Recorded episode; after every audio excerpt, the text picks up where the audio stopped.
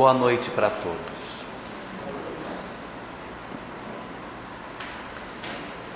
É tão maravilhoso quando a gente recebe aquelas mensagens no Facebook dizendo que há alguém em algum lugar do mundo que seja a nossa metade e que de alguma forma Deus nos reservou para que nós encontrássemos com esse alguém e fôssemos com ele perfeitamente felizes. Isso é muito comum a gente ver. De onde vem essa informação de que nós teríamos uma metade que nos aguarda e que há de oferecer a nós a felicidade plena e perfeita? Como é que a doutrina espírita analisa esse fato? Como é que ela considera essa coisa poética tão bonita da relação das almas que se juntam, que se encontram, das almas gêmeas, das relações afetivas. Como que a doutrina espírita entende isso? No dizer da doutrina espírita, existem dois conceitos que parecem a mesma coisa, mas são bem diferentes. Um se chama metades eternas. E um outro conceito que a gente às vezes confunde é o conceito de almas gêmeas. Qual é a diferença entre essas duas ideias? Pergunto a vocês, qual desses conceitos está relacionado com a ideia de que Deus nos criou consagrados um para um outro, que nós fomos criados, marcados para sermos o par de uma outra pessoa, que Deus já nos criou assinalados, marcadinho, de maneira que não adianta a gente procurar uma outra pessoa, porque nós somos daquele indivíduo ou daquela mulher, daquela pessoa. Então, se nós entendemos que isso seja verdadeiro, ou seja, que a gente nasce já consagrado para uma outra pessoa, qual é o nome que em doutrina espírita a gente dá para esse tipo de fenômeno?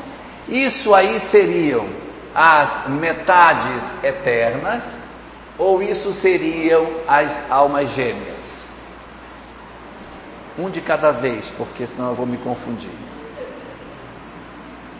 Metade eterna. Metade eterna. Quem vai, quem dá mais? Acha que é almas gêmeas? Almas gêmeas. Muito bem. Quem mais acha? Alma gêmea. Dou-lhe uma. Dou... Almas afins. Olha que lindo, almas afins.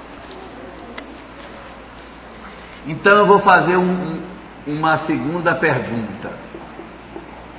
Como nós chamamos, qual é o nome que nós damos em doutrina espírita para os espíritos que não foram criados consagrados um para o outro, mas que num dado momento descobriram afinidades entre si, de tal maneira que depois que eles descobriram que são almas que têm uma afinidade entre eles, decidiram que permaneceriam juntos e que caminhariam na evolução juntos a partir do livre-arbítrio que eles têm para poder caminhar. O que seria isso? Almas afins. Quem dá mais? Dou-lhe uma. Dou-lhe duas, dou-lhe três. Almas comprometidas. Que lindo. Almas comprometidas. Olha só. Doutrina espírita tem uma definição muito clara sobre cada uma dessas coisas. O primeiro dos conceitos que a gente comentou aqui, ou seja, das almas que já seriam criadas de origem consagradas uma para a outra, para que elas permanecessem juntas pela eternidade, caminhassem desde o princípio juntas. Isso se chama, na linguagem da doutrina espírita, não pelo nome de almas gêmeas. Isso aqui são as metades eternas. Seriam almas que teriam sido criadas desde o princípio, consagradas a ser de uma outra pessoa. Isso difere do conceito de almas gêmeas. A alma gêmea é um tipo particular de almas afins. Toda alma afim, perdão, toda alma gêmea é uma alma afim, mas nem toda alma afim é uma alma gêmea. As almas afins são as almas afins. As almas gêmeas não, as almas gêmeas são as almas gêmeas. Deu para entender a diferença? Nós somos afins quando nós desenvolvemos afinidade por uma outra entidade, por um outro espírito. Se nós temos alguém que a gente tem uma relação de afinidade, já é uma alma afim. Mas no conjunto das almas afins, existem algumas, não, essa aqui é a tampa e a panela. Esse aqui é a pessoa que eu escolhi para ser meu companheiro. Então aí se tornam almas gêmeas. Na doutrina espírita, chama-se almas gêmeas para aquela situação na qual as almas não foram consagradas de origem, não foram criadas, consagradas uma para a outra. Elas decidiram, num certo momento da evolução, optaram pelo seu livre-arbítrio a caminhar com uma certa pessoa. Então, voltando, em doutrina espírita, almas gêmeas é um fenômeno que acontece, ou seja, os espíritos não são criados de origem para serem uns dos outros, desenvolvem afinidades, se aproximam em função da afinidade e assim se consagram uns aos outros na condição de alma gêmea. Já as metades eternas é um conceito que não está dentro do, daquilo que a doutrina espírita considera como razoável. Ou seja, para o Espiritismo, Deus não criaria uma pessoa consagrada para outra pessoa de origem. Ah, Deus quando criou as almas lá no princípio disse: Você, minha vida, você vai ser dessa pessoa. Você está consagrado a esse ou você está consagrado a essa.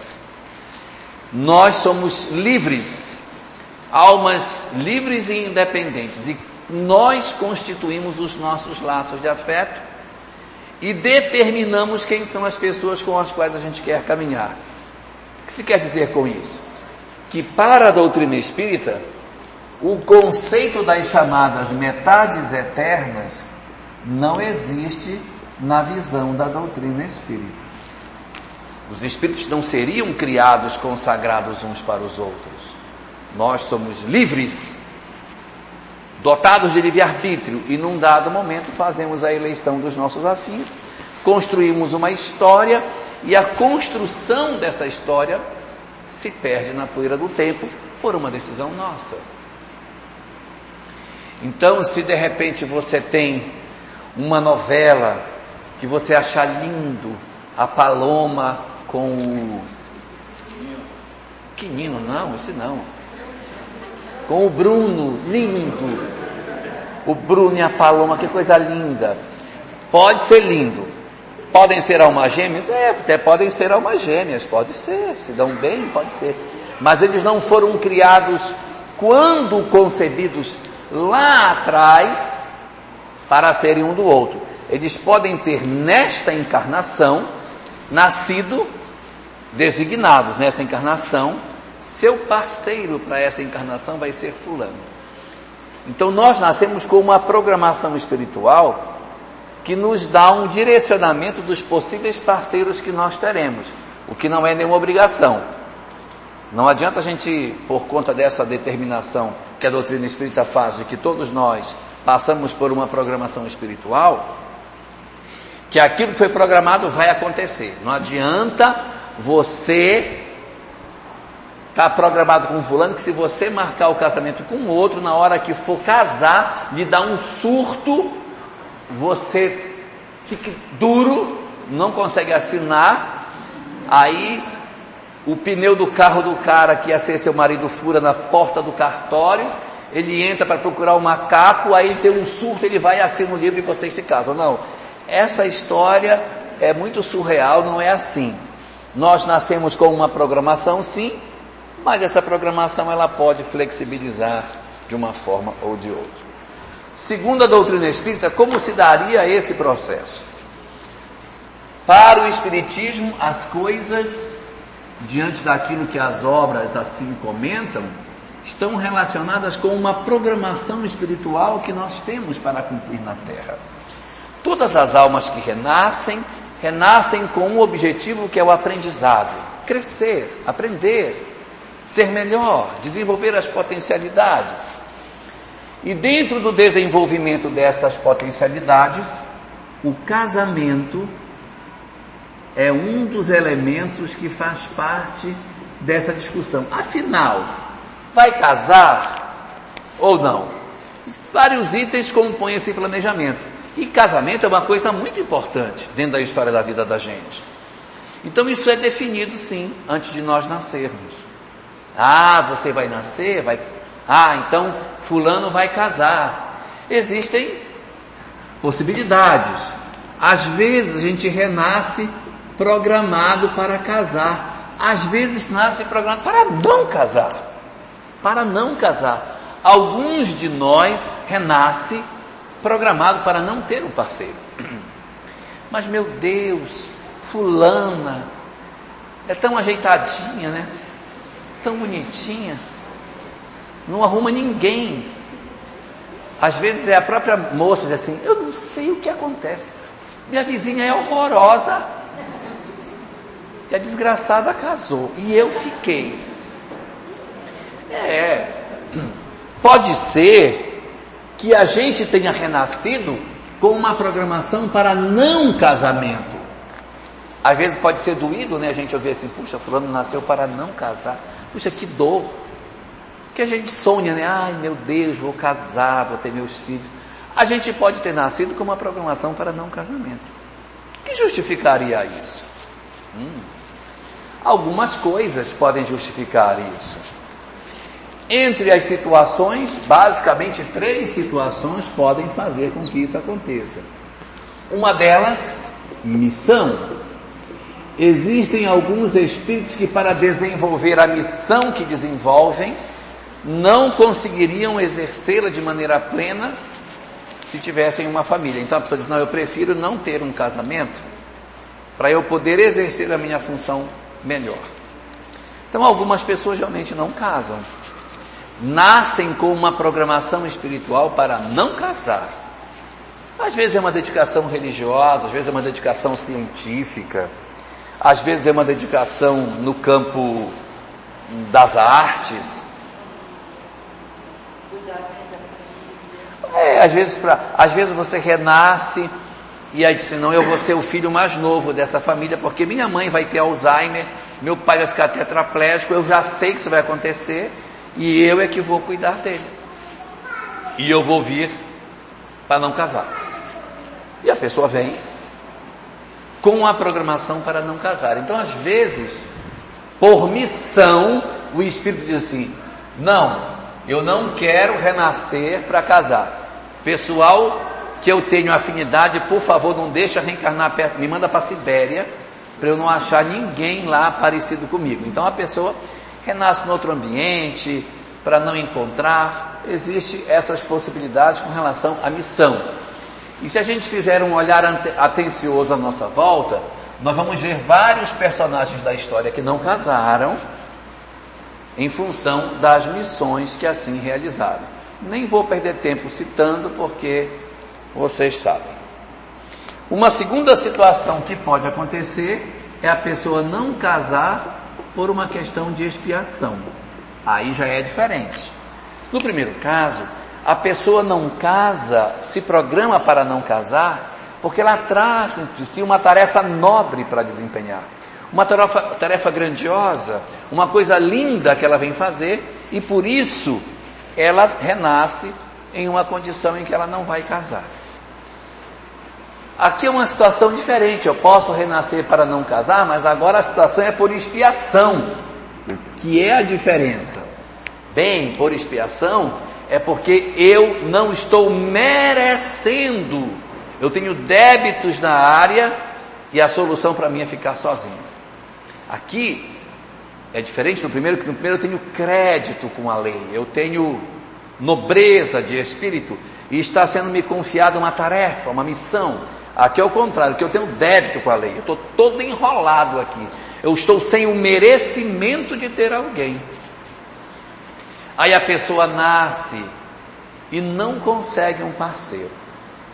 Às vezes até é bonito ou bonita, mas sei lá o que acontece.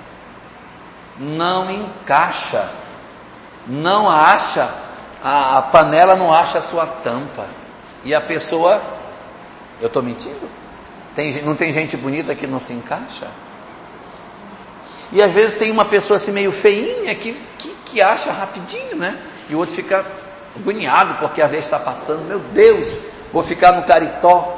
E aí a expiação é exatamente a condição na qual o espírito não alcança uma programação espiritual de casamento por um débito que ele tem. Ele pode nascer feinho, ele pode nascer com alguma coisa que tira o encantamento para que atrai alguém. E ele acaba não casando. Acaba não tendo alguém com ele. Por quê? Por conta de um processo expiatório. E há uma terceira situação, que é a chamada prova. A prova é a situação na qual o Espírito pede que isso aconteça para que ele experimente. Eu gostaria de saber como é que eu me sairia nessa condição. E aí ele diz, não, eu gostaria de nessa vida não ter ninguém. Gostaria de saber como é. Porque a gente se desenvolve com todas as, as, as oportunidades que a vida nos oferece. Ah, de repente nessa encarnação eu quero ir para um outro local. Eu estou cansado de ficar aqui em Paris. Eu quero ir para longe, eu quero ir para Rondônia, eu quero ir para Porto Velho, quero morar na Zona Sul, frequentar um centro espírita numa rua sem asfalto, entendeu? Para saber como é que eu me saio. Estou cansado de ver neve, estou cansado de ver frio, quero ir para um local bem quente, bastante calor, que falte luz, que o ar-condicionado não funcione. Quer dizer, são, nesse caso, o Espírito pede para que ele consiga saber como é que ele vai se sair. Ah, queria tanto ser professor na escola rural, queria me dar essa oportunidade. E o cara vai ser professor na escola rural. Então, o não casamento, o chamado celibato, significa que, por, de alguma forma, nós temos uma razão para que isso aconteça. E o casamento, da mesma forma, a gente pode casar por uma missão, por prova, ou por expiação, da mesma forma. Mas o importante disso é que a programação espiritual não é destino. Não é porque alguém foi programado para não casar que não casa. Às vezes a gente é programado para não casar e casa. E é programado para não casar e não casa. É programado para casar e casa. É programado para casar e não casa. Quer dizer, há uma programação espiritual, mas isso não é determinístico. Não é determinado que diga, ah, porque fulano nasceu programado para não casar, não vai casar. Não. Ainda mais nesses tempos de hoje, de internet, é difícil ficar sozinho. Porque a pessoa arranja logo um namorado na internet, nem que seja no outro estado, quando vê casou, né? Então, hoje, a, a proximidade das pessoas para um relacionamento afetivo é muito grande. E pode acontecer que alguns de nós, que estávamos programados para não casarmos, tenhamos casado. Pode acontecer. Meu Deus, e aí? Perdi a minha encarnação porque eu estava programado para não casar, casei, e agora? Vai daí. Nós temos tantas oportunidades de aprendizado sendo casado, que o fato de uma programação dizer que eu não deveria casar e eu casei, eu vou aprender outras coisas que se não fosse casado não, não casaria. E vice-versa. Meu Deus, eu deveria ter casado, não casei. E agora? Vai aprender as outras coisas. Nada se perde. A programação é como se fosse o melhor caminho, a situação que mais nos favorece. O que mais lhe favorece é não casar. Mas eu casei, tudo bem, mas, mas o que mais lhe favorece é não casar. Da feita que você casou é porque você, você, naquele momento, achou que aquilo era o que lhe favorecia. Então as experiências daquele caminho, elas ainda lhe serão úteis para construir uma caminhada durante a vida. Então, naquilo que a doutrina espírita nos aponta, o casamento ou, ou o não casamento parte de dois princípios. Primeiro, o planejamento espiritual que a gente tem, e segundo, o livre-arbítrio. A junção desses dois fatores é que resulta naquilo que somos. A programação, que nos, in, nos impulsiona numa direção, somada com o livre-arbítrio, que pode realmente mudar a direção que a gente vinha. É a fusão dessas duas coisas que dá a realidade que cada um escolheu para dentro de si. Sim, a mesma coisa, com certeza. Até comentei isso ainda agora. O casamento também pode estar relacionado com três objetos: uma missão, uma prova ou uma expiação. Eu posso casar por expiação, encontrar alguém por expiação, posso casar por prova para poder saber como é que eu me saio, ou eu posso casar por missão, para que juntos a gente realize alguma obra em favor da humanidade. Uma boa parte dos casamentos na Terra acontece por um processo expiatório. Aí você me perguntaria assim: Ué, mas se é expiatório, por que, que eu caso com uma pessoa que eu não gosto? Não é que você não goste, é que às vezes o nosso amor é pouquinho, mas a gente gosta do outro. Só que todos nós, por sermos imperfeitos, nós somos uma um filé com uma ponta de osso. Tem uns que tem mais osso, menos filé, tem uns que tem mais filé, tem mais. Mas ninguém é perfeito. Todo mundo, quando procura outra pessoa para um relacionamento afetivo, essa pessoa tem virtude, senão você não casava com ela. Por que, que você se interessou por ela? Porque ela tem alguma coisa que lhe atrai, então por isso que a gente se aproximou. Mas ao mesmo tempo que a pessoa lhe atrai, ela também tem algumas coisas que lhe incomodam, porque ela não é perfeita, ela também lhe aborrece. Geralmente, essas particularidades que aborrecem, elas vão ficando mais evidenciadas à medida que a convivência vai se, se concretizando. Por duas razões. Uma razão física e uma razão espiritual. Razão física, o tempo, a convivência, vai permitindo que a gente perceba nuances da personalidade do outro que eu não consigo enxergar quando namoro com a criatura. Então, esse é um fator. E o segundo é o fator espiritual. Qual é o fator espiritual? É o magnetismo que existe na natureza e que atrai as criaturas. Quando nós já tivemos um relacionamento com uma outra pessoa em outra vida, ao você encontrar aquela pessoa novamente, existe energias que cursam e que nos vinculam às pessoas. E a gente às vezes não se dá conta, mas a gente cai numa uma atmosfera de vinculação em que o outro passa a ter conosco uma troca de energias que a gente nem se dá conta. Mas é mais ou menos assim. Porque é que as pessoas, quando elas discutem, elas gritam tanto se elas estão uma do lado da outra. Como vocês são jovens, eu vou deixar essa informação para vocês, para vocês guardarem o resto da vida. Porque se eu não disser nada de útil hoje, isso se ficar, eu já fico feliz. É porque quando nós conversamos com as pessoas, nós não falamos para o ouvido do outro, nós falamos para o coração do outro. E a gente grita porque o coração do outro está distante do nosso coração. Por isso que a gente grita. Não, o ouvido dele está bem aqui. Por que, que eu tenho que gritar? Se eu sei que ele me ouve. mas é porque o coração está longe. Então eu grito para que o coração ouça. E como é que os namorados conversam?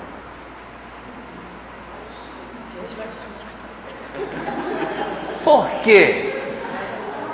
Porque os corações estão perto. Porque os corações estão perto, é. Às vezes, eles nem precisam conversar. Pegar no é um olhar. Fulano, puxa, estava pensando em você agora. Ia ligar para você, está ligando para você. O que é isso? É esse laço de energia do qual nós estamos falando, que, que vincula a gente quando a gente se gosta. E a gente não se dá conta disso. E a gente se alimenta dessas energias que nós trocamos com o outro. O outro nos faz falta. Ai, fulano não me ligou, estou sentindo falta dele, fulano viajou. Onde é que ele está? Por quê? Porque o outro está na nossa teia de energias. E a ausência do outro desequilibra as nossas energias e a gente sente saudade. A saudade é a carência da energia que o outro troca conosco. Então, quando a gente está num processo de conhecimento, nós não conseguimos perceber determinadas imperfeições que o outro tem, primeiro por um aspecto físico da convivência, e o segundo aspecto é o espiritual, que é dessa energia que acaba criando uma ilusão nos nossos olhos que a gente não consegue perceber o defeito. E dizemos assim: ai, estou namorando um cara agora, ai, tô maravilhoso. Olha, ele é tão cuidador comigo, gente, como ele me cuida, você precisa ver. Esse final de semana nós fomos num, na noite, fomos ali para a calçada da fama. E eu fui com ele, ai, mas eu fiquei tão emocionada, porque quando eu cheguei lá, um rapaz assim me olhou quando eu entrei, pois ele foi para cima dele e quebrou o rapaz todinho porque tinha me olhado. Olha, achei aquilo uma demonstração de amor tão bonita. O cara foi embora no SAMU, todo quebrado. Aí eu senti o máximo, né?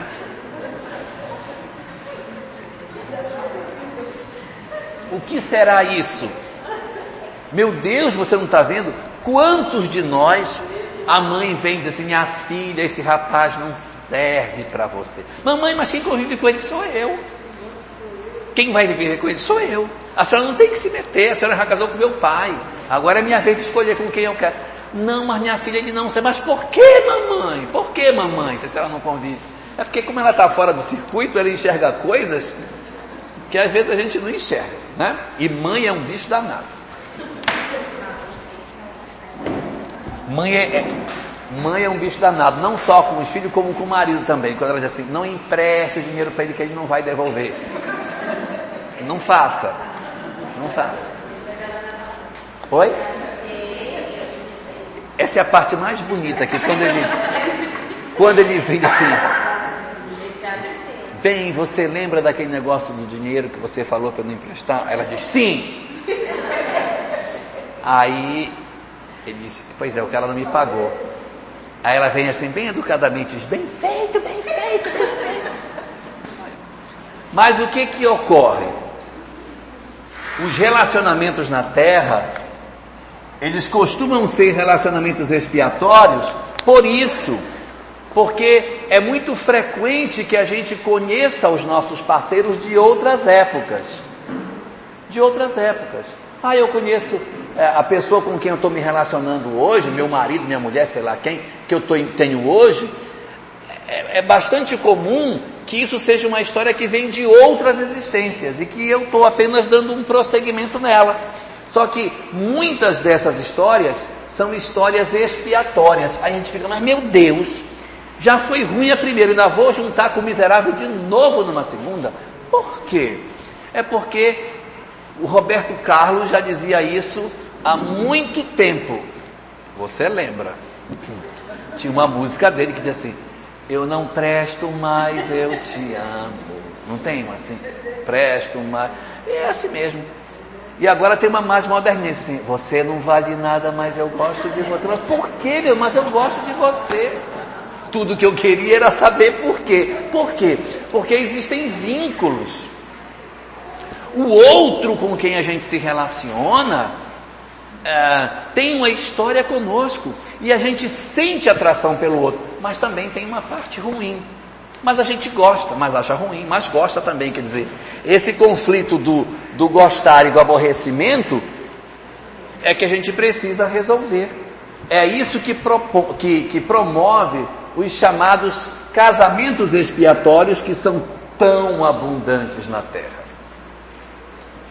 Esses casamentos expiatórios, eles, às vezes, eles são expiatórios porque a gente não consegue se encaixar. Eles são relacionamentos conflituados. É muito ciúme, é muito, é muita vigilância, é, às vezes briga por besteira, até se gosta, mas é uma relação tão assim travada porque vai levando, né? Mas é complicado. Agora, evidentemente, existe um outro tipo de relacionamento expiatório que é um relacionamento de muita dor, de sofrimento, que é diferente. É aquele no qual a relação, a relação conjugal é amarga, é pesada, tem ódios, deseja que o outro desapareça, fica sonhando que a pessoa assuma, não é? Você imagina um casamento da Aline com o César, né? É um casamento ali. Que consequência, pena que a gente vai poder ver a reencarnação deles, mas é uma história que, que, que, é uma história que não vai se resolver nessa encarnação por conta das feridas que estão ficando. Então, é uma coisa que vai precisar ser tratada. Então, quando nós estamos falando dos casamentos onde há dor, que é diferente desse que eu estou comentando, dos nossos conflitos naturais, normais da existência. Poxa, fulano, você fez isso, não sei o quê. Que a gente vai, a gente se gosta, mas vai levando. É uma situação que muito provavelmente a gente tem uma tendência de se encontrar porque a gente tem uma afinidade e vai continuar construindo essa afinidade, porque essa pessoa já se tornou afim a nós. Tem um pessoal que diz assim, eu não aguento, falando, vou separar dela. Aí separa, então ah, vou voltar, e volta. E, e, larga e volta, e larga e volta, e larga, parece uma sanfona. Por quê?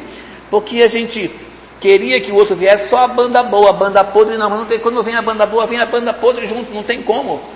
Então até que a gente consiga resolver a nossa melhoria interior, ou a gente aceita o outro ruim como ele é, para depois conviver com ele modificado, ter que sair para um relacionamento diferente. Meu tempo acho que já até acabou, não já? Tem mais quanto? Cinco minutos. Não? Sete e meia acabou. Sim. Eu vou contar uma história para vocês que, que, que, que ilustra isso que eu estou dizendo.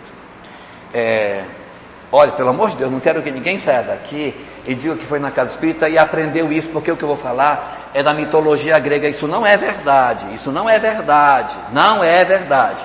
É só uma ilustração. Então conta-se que havia um sujeito chamado Pigmalião. Ele era escultor. Então Pigmalião era um homem que fazia esculturas e ele tinha uma loucura para encontrar uma pessoa. Para encontrar uma mulher que o preenchesse, que ele gostasse e tal. Só que toda mulher que ele olhava, não, essa aqui tem a orelha muito grande, não, essa aqui tem um olho muito pequeno, ah, essa aqui o pé dela é torto, ah, essa aqui tem a mão feia. Ah, nenhuma mulher encaixava no que ele queria. Qual foi a solução que ele achou? Se eu vou esculpir a mulher que eu quero. Aí, como ele era escultor, ele comprou um bloco de mármore bruto e esculpiu a mulher detalhe por detalhe, os olhos, a boca, tudo como ele achava que a mulher deveria ser. Ele passou muito tempo esculpindo, encheu a mão de calo, feriu a mão, sangrou, mas foi trabalhando até que ele esculpiu a mulher inteira. Ela chamava-se Galateia, o nome da mulher que ele, que ele esculpiu.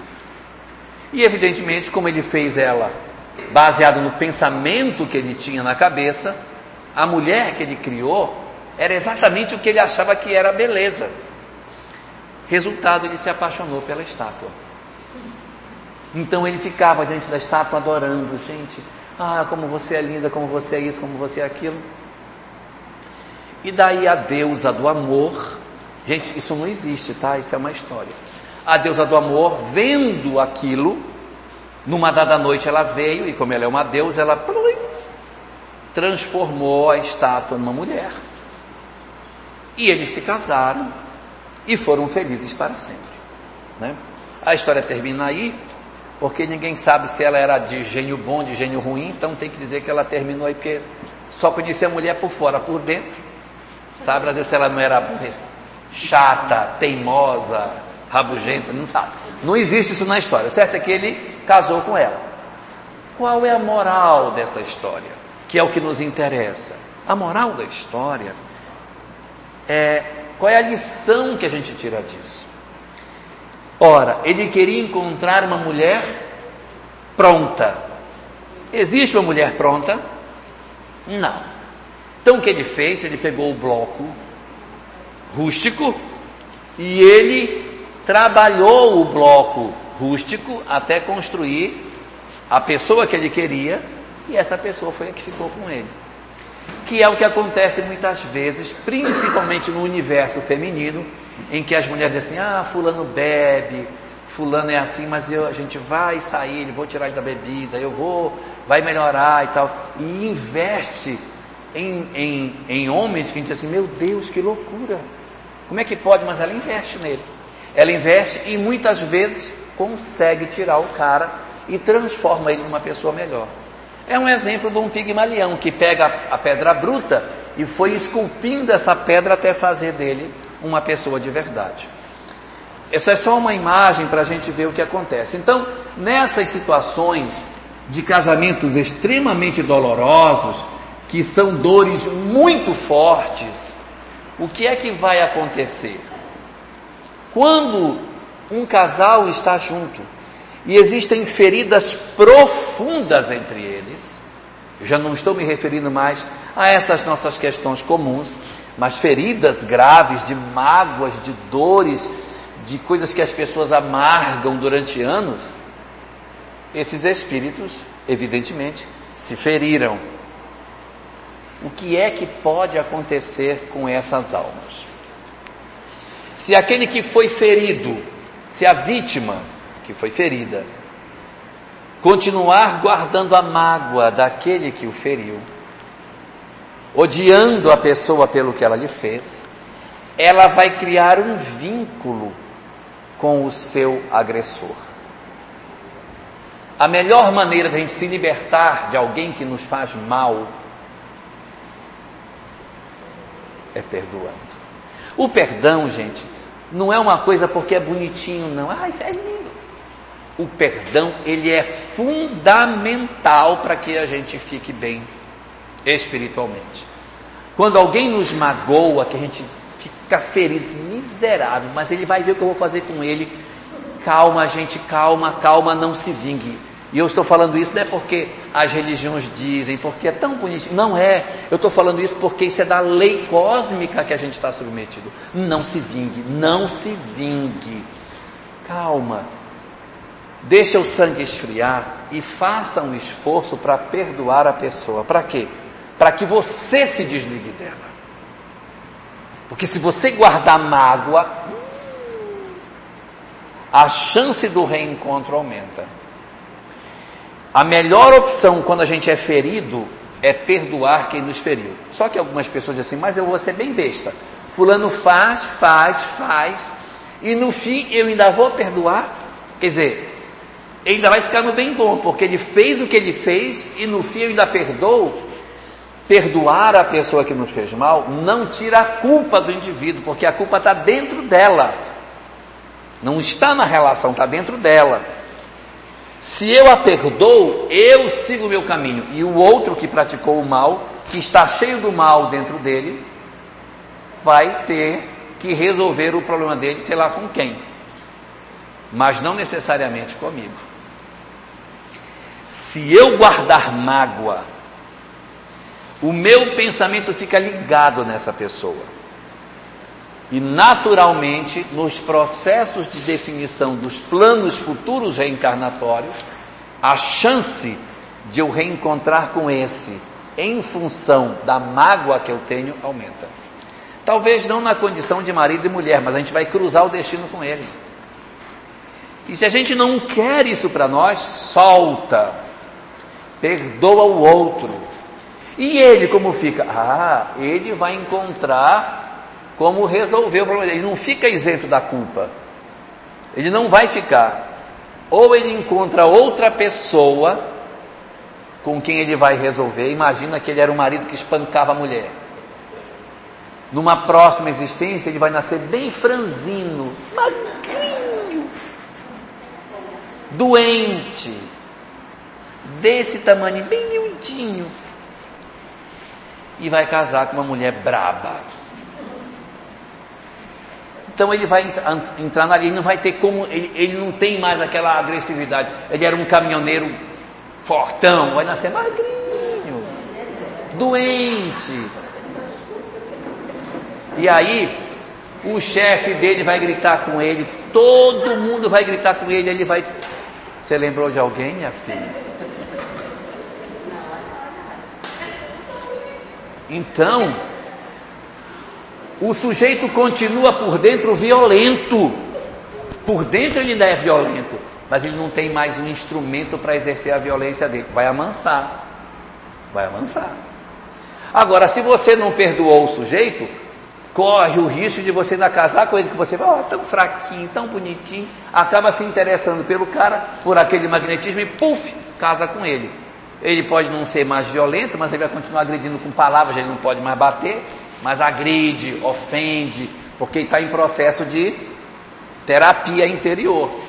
Então, quando a gente perdoa o outro, a gente, quando faz isso, se liberta.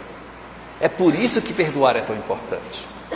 Por isso que perdoar não é só uma coisa que, ah, eu li no livro, olha, é, ah, tem que perdoar porque Papai do céu quer. que Não é porque Papai do céu quer. É porque se eu não fizer isso, eu estou inscrevendo no livro da vida o meu nome para reencontrar com meus desafetos.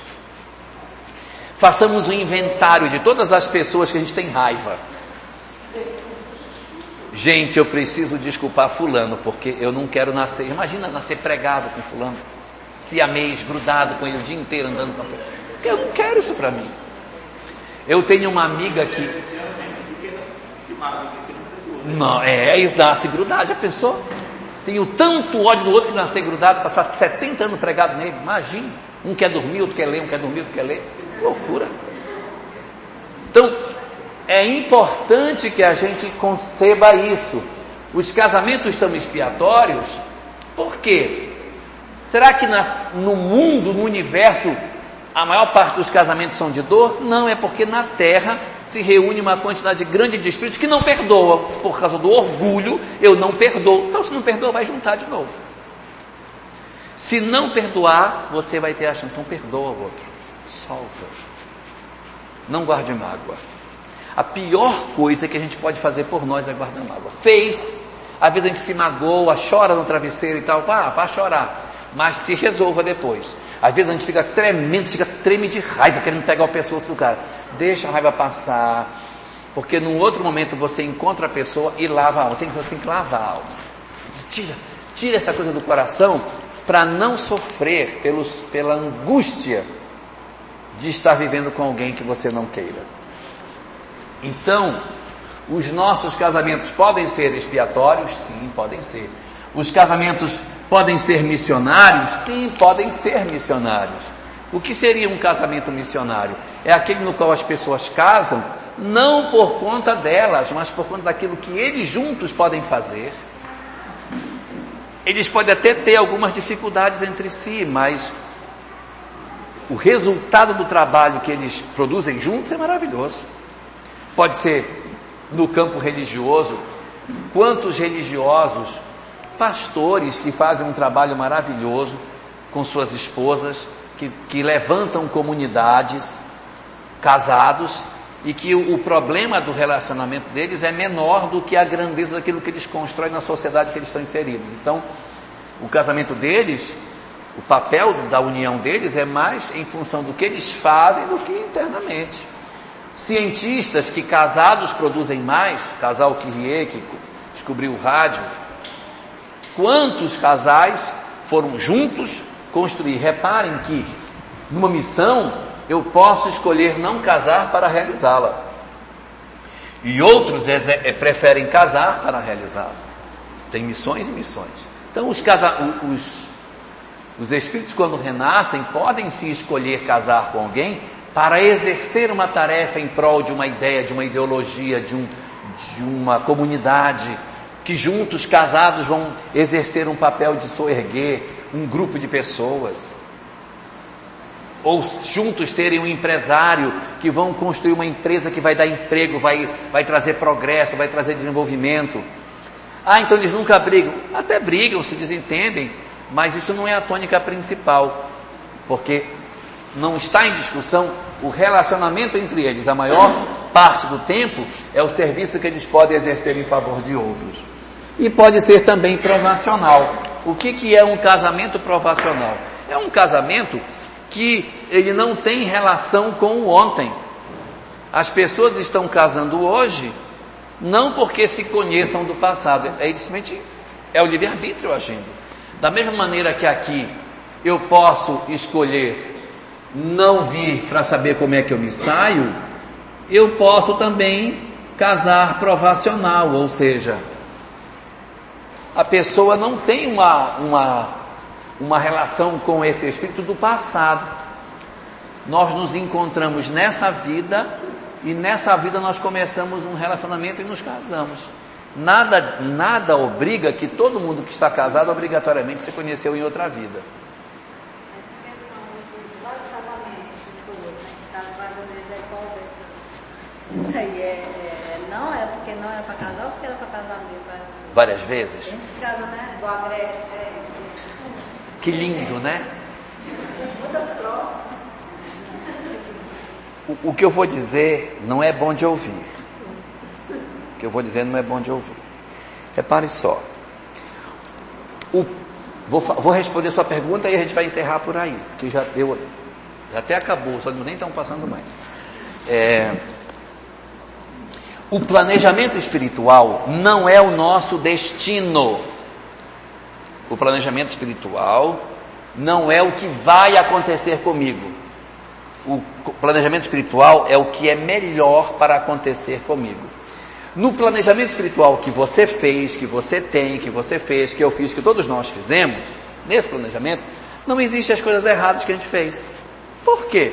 Porque os nossos mentores não planejam o errado. Eles só planejam se, olha, você tem possibilidade de fazer medicina, você tem possibilidade para casar com fulano, é bom para você ter filhos fulano e fulano. Então ele analisa e diz assim, o de melhor para acontecer para você, o mais conveniente, o, o que mais lhe favorece é isso. Pessoal que hoje está preso lá na cadeia, lá no Urso Branco, não tem assim, vai matar a mãe com tantos anos, assaltará o banco com 33. Não tem, não tem isso. Isso não é programado antes de nascer. Então por que acontece? Acontece por conta do livre-arbítrio. Ah, então os mentores não sabem? Sabem. Só que a gente diz assim, você vai nascer filho de fulano de tal. Tome cuidado porque você tem uma tendência muito grande para as drogas. Vou lhe dar uma família evangélica para poder botar cabresto em você desde cedo para você não ir para a festa. Também você vai nascer com uma dificuldade física que não vai poder beber, senão você vai passar mal, porque você tem tendência para beber. Nós também vamos ver a questão de escola, você vai morar perto de uma escola para que você tenha facilidade para a escola, porque você não gosta de ir para aula. Então já vamos colocar você morando bem pertinho de uma escola pública. Vamos colocar fulaninha perto de você, que você tem uma relação com ela do passado, para ver se você casa com ela e vai ter seus filhos. Vamos favorecer você para ser pedreiro, que é o que você tem jeito para ser, vai, vai ser pedreiro. Pronto. Essa é a programação espiritual. E eles não nos mandam e ficam esperando, vamos ver se ele vai acertar, bora ver se ele vai acertar, porque seria maldade. Nós somos acompanhados toda noite, a gente dorme. Dormiu, o espírito desprende, tem a chance de encontrar com os mentores. Mas ele cedo abandonou a escola, porque ele não quis, arranjou mais amizades, pelo livre-arbítrio dele. Começou a usar droga. A namoradinha ele encontrou e engravidou, mas não quis saber dela. Ela está com o filho dele por aí, mas ele não quis saber. E a amizade empurrou ele para o rumo do crime e está preso no Sul Branco. Isso não está na programação dele. Mas ele entrou por esse caminho pelo livre-arbítrio. Então, tudo aquilo que conduz à dor não é o bem. Se alguma coisa leva à dor, não é o bem. E se não é o bem, não está no planejamento que os mentores não fizeram. Então, agora respondendo sua pergunta. Separar não leva à dor? Então, se eu separei, eu estou produzindo dor. Estou produzindo dor. Então, se a pessoa casou dez vezes, nove vezes pelo menos ela passou por um processo de decepção, mágoa, feridas, sabe lá Deus o que, e decidiu ficar sozinho e recomeça um relacionamento. Não estou também dizendo com isso que a gente não deve separar. Porque se a pessoa, como diz, como diz Emmanuel, ninguém pode aceitar a violência em nome do amor. Se você está sofrendo um mal maior, melhor sofrer um mal menor. Separar não é boa política. Mas se a gente vive um processo de opressão e de violência, melhor separar do que a pessoa cometer um mal maior conosco. É menos grave, não é? E nada também indica que o primeiro casamento era o programado. De repente a pessoa pode largar um casamento que não é o programado porque encontrou o programado. Só tem um problema. As obras espíritas dizem que se você está casado e a alma gêmea aparece, é prova para os três porque não se deve construir a felicidade em cima das lágrimas dos outros. Isso é que é o doído, que às vezes você está com alguém que você nem gosta e a pessoa que você acha que gosta está do lado de fora. Aí você larga o que gosta, ou quer dizer, o que já não gosta, vai atrás do que você pensa que gosta. Aí esse aqui tem o defeito A, B e C. O outro não tem. Aí você vai em casa com ele, ele tem de D a Z tudinho, mas ele não tem A, B e C que o outro tinha. Essa é a dificuldade. Paulo de Tarso tem uma, um, um, pensamento que ajuda muito a gente nisso, que ele diz assim, estás sem mulher, permanece sem mulher. Estás com mulher, não te separes dela. Ou seja, não te mexe. Não te mexe. Só que isso cada um de nós tem que decidir por si próprio, se acha conveniente ou não. No livro Livro da Esperança de Emmanuel, capítulo 76, há uma, um pensamento que ajuda muito a gente nessas decisões. Diz ele o seguinte: se você pensa em separar de alguém, e quando pensa em separar de alguém, você percebe que não fez tudo o que deveria ter feito para salvar a relação, então não separe. Faça tudo o que você puder. O dia que a sua consciência absorver é diferente. Mas enquanto você sente culpa, na hora em que você pensa em se afastar, é sinal de que você vai ter problema no futuro espiritualmente. Porque quem nos cobra é a consciência. Se a consciência está dizendo que você não fez tudo o que podia para salvar aquela relação, se você sair, a consciência vai cobrar você. Então não vá, porque você amanhã ela vai cobrar você. Porque é a consciência que dá a medida da nossa culpa. Não é ninguém de fora que nos mede, é a consciência que vai nos medir. Então, se por algum motivo a gente tem dúvida, então exerça tudo que você puder pelo outro. Nunca abandone pela metade, sabendo sempre que toda decisão tomada a golpe de machado, nós um dia voltaremos a ela. Então, por aquilo que a gente lê na doutrina espírita, nós não casamos para ter mais de um relacionamento. Porque se a gente casou para ter mais de um, é porque vai ferir alguém, vai ter uma ferida na separação para encontrar com o outro. E o que não quer dizer que a programação, uma vez estabelecida, ela passa a vida inteira igual, ela vai se modificando. Às vezes está num certo momento, aí a pessoa separa, já separou mesmo, e diz, poxa, você podia casar com fulano, vamos arrumar isso. E arruma, e acaba juntando duas metade torta para ser uma coisa inteira. E a, como ele é dinâmico, é possível que esses ajustes possam acontecer.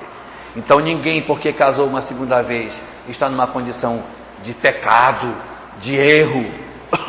Mas a gente deve cuidar tanto quanto possível para não fazer disso uma banalidade, porque evidentemente a gente assume compromisso diante da lei.